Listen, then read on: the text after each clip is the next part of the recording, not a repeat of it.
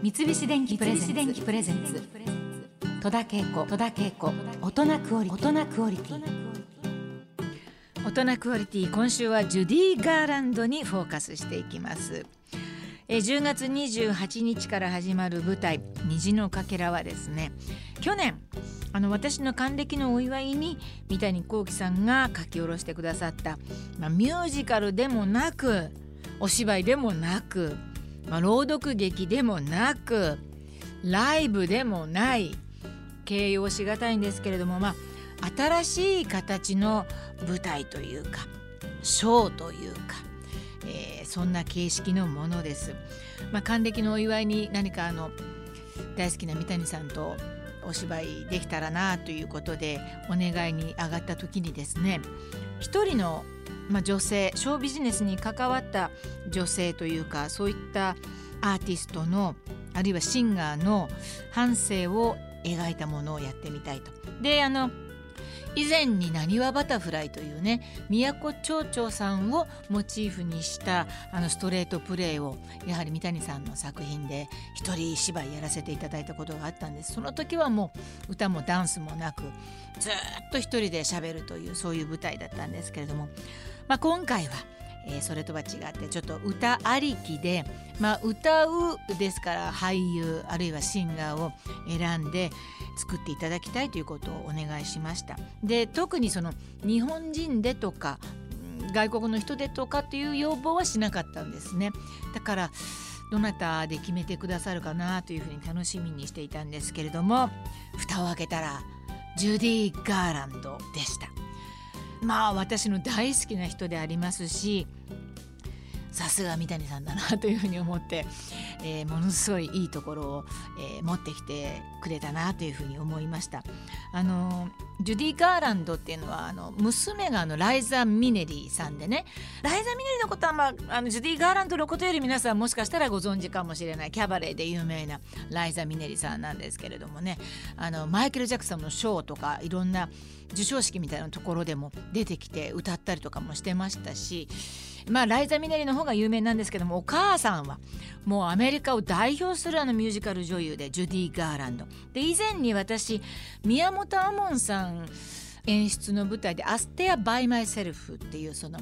アステア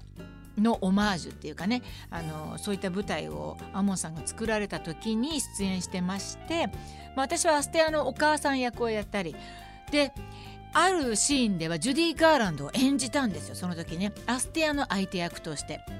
で完コピしてですねジュディ・ガーランドのあのシーンをあの必死になって踊って歌った記憶があったのでとてももともと好きだったジュディ・ガーランドだったんですけどやったということもあってすごい愛着のある役なんですね。彼女の晩年、まあ、悲しい人生だったということもよく知ってましたしだけどもとにかくピカイチのコメディエンヌっていうふうに私はちょっと思っているんですけども歌もうまいしとにかく素晴らしいミュージカル女優だなというふうに思っておりました。そんなジュディ・ガーランドの話がやれるなんて本当にね、えー、もう喜びひとしおでございました。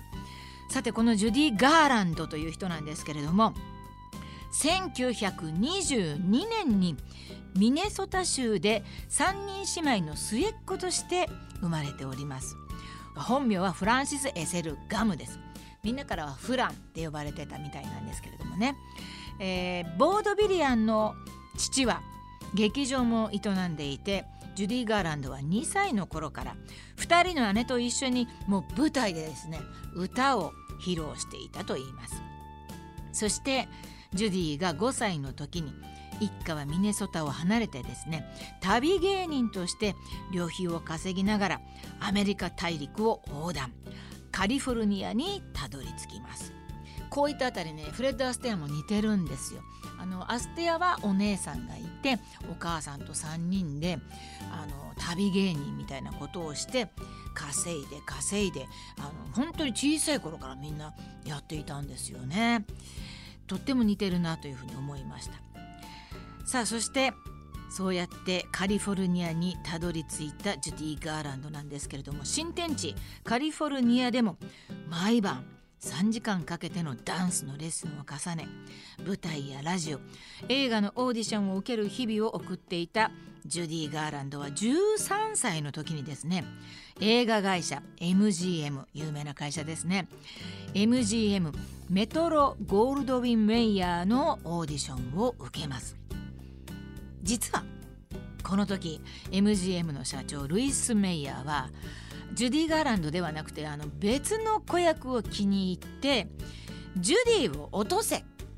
っていうふうに命令したそうなんですけれども、まあ、何しろジュディ・ガーランド歌がうまかった。彼女の歌唱力を気に入ったプロデューサーがジュディとも専属契約を結びます。ラッキーでしたね。そしてジュディ・ガーランドの幸運はさらに続きます。ミュージカル映画の「オズの魔法使い」が制作されることになり皆さんこれ聞いたことあると思いますね「オズの魔法使い」もちろん見たことがあるという方もいらっしゃると思いますがこの「オズの魔法使い」当初はですね当時20世紀フォックスの人気子役だったシャーリー・テンプルが起用される予定だったそうです。ところがこのシャーリー・テンプルとの交渉が頓挫してジュディ・ガーランドに大役が回ってくるわけですね。そして映画の大ヒットとともにあの愛くるしいドロシーを演じたジュディ・ガーランドの名前も一躍全米に響き渡りました。この映画「オズの魔法使い」でアカデミー子役賞を受賞したジュディ・ガーランドは MGM の看板子役としてフル回転でもう数多くの作品に出演します。今と違ってですねもう短期間で映画が量産された時代なんですね。1日18時間。週に6日も撮影が続くというハードな日々で、まあ、ジュディから笑顔が失われていったといいます。さらにですねもともと太りやすい体質だったそうなんですけれども MGM は契約条件にスリムでいることこれを加えてですね強制的なダイエットを命じたと言われています。周囲はですねダイエットにもなって撮影の疲れにも効くからということでアンフェタミンという覚醒剤を彼女に飲ませたりしました。こうして華やかな世界の裏で身勝手な大人たちに振り回されたジュディは次第に心と体を蝕まれていくわけですね。まあ、本当にあのギリギリの精神状態でやってたみたいなんですよねどうやら。もう20代で精神的にも肉体的にももうボロボロだったというふうに聞いております。まあ、寝不足だって言えばなんか睡眠薬をねわゆるもうほんと集中力が切れると今度は覚醒するものを与えたりとかまあ大人たちは好き勝手に彼女をも使っていたという風な感じだったんですね。まあ本当にそれを思ってみるとなんか本当に悲惨だなと思って改めてそういう風に映画を見るとねだって全然そんなこと感じられないもう本当にキュートで可愛くて素晴らしい映画ばっかりなんですけどとにかくハードなショービジネスの世界だなというふうに思っています。えー、ジュディ・ガーランドは恋多き女性としても知られていまして生涯に5回結婚していると言われております最初の結婚は「オズの魔法使い」が公開された2年後の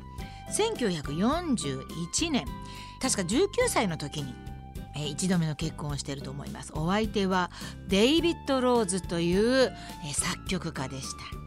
実はですねこの時あの彼女は彼との間に子供を身ごもるわけなんですけれども看板子役っていうかね子役で売ってる彼女ですからイメージを損なうっていうふうに会社から言われて中絶を迫られたと言います。まあ、そうしたこともあってか幸せな生活は長くは続かず3年後に離婚しています。そしてこの離婚した年に公開されたのが映画「若草の頃」これあまり皆さん知らないかもしれませんけれどもこの作品の監督がヴィンセント・ミネリって言います。このヴィンセント・ミネリはジュディ・ガーランドの2番目の夫になります。そしてこの2人の間に生まれたのが後に女優として大活躍する。ライザ・ミネリということになるわけですね。ちなみに1951年にヴィンセントと離婚したジュディは翌年彼女のショーをプロデュースしたシドニー・ラフトと再婚します。これ3回目ですね。で彼との間に授かったローナ・ラフトという人も後に女優となっています、話はちょっと戻りますけれども1940年代後半からドラッグの副作用に悩まされるようになったジュディはですね遅刻や欠勤撮影をもう無断で休む。そういったことを繰り返してあとですね自殺未遂を何度も繰り返していたんですね。そういう騒動を起こしたりしてま次第に問題児扱いされるようになりました。まあ初めはあの多めに見ていた MGM もだんだんフォローができなくなってきて映画「アニーよ銃を取れ」これはねあの彼女のためにスタートしたあの用意された作品だったんですけれども撮影中だったにもかかわらずもう彼女をついに解雇するっていうようなことになったんですね。本当にねもったいないというかもうこんなことってあるだろうかって思うんですけれども元をたどれば大人たちが悪いんじゃないかなというふうにこの自分で虹のかけらをやればやるほどすごく私はそういうふうに思うんですけれどもまあ解雇されてしまってこれでジュディ・ガーランドはもう二度と表舞台にはもう戻れない現れることができないというふうに思われていたんですけれども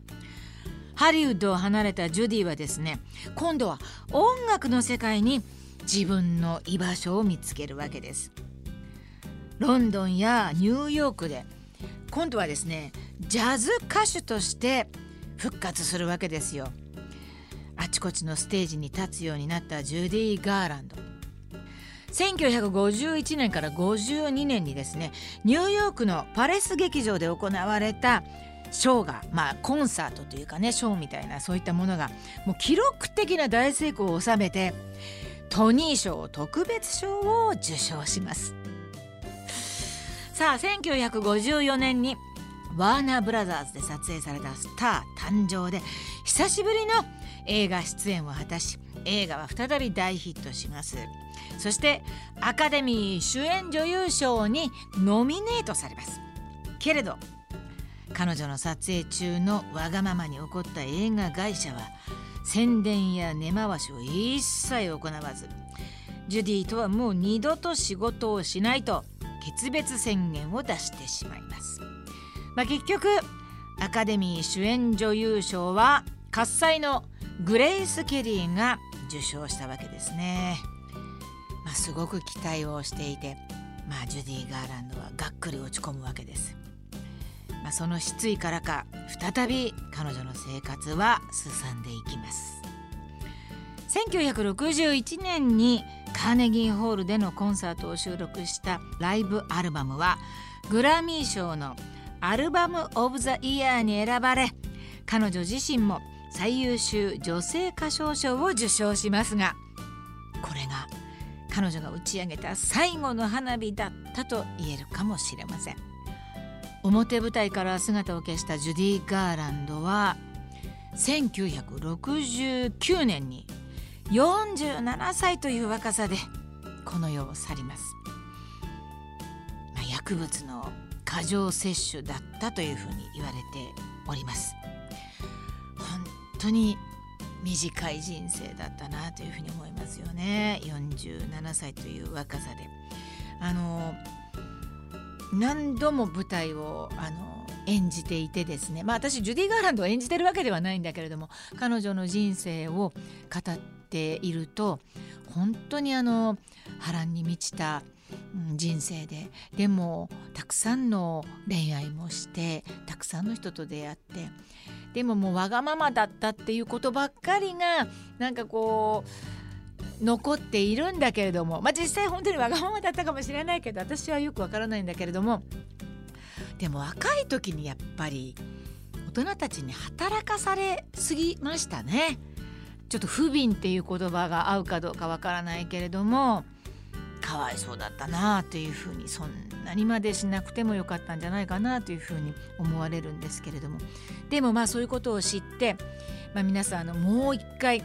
ジュディ・ガーランドのさまざまな作品を見ていただくとよりなんか感動できるんじゃないかなというふうに思います。まあ、そんな彼女の人生を心を込めてあの全国の皆さんにお届けしたいなというふうに思っているわけです。戸田恵子大人クオリティ今日はジュディ・ガーランドの波乱万丈な人生を駆け足で紹介しました。三菱電機プレゼンツ。戸田恵子大人クオリティ。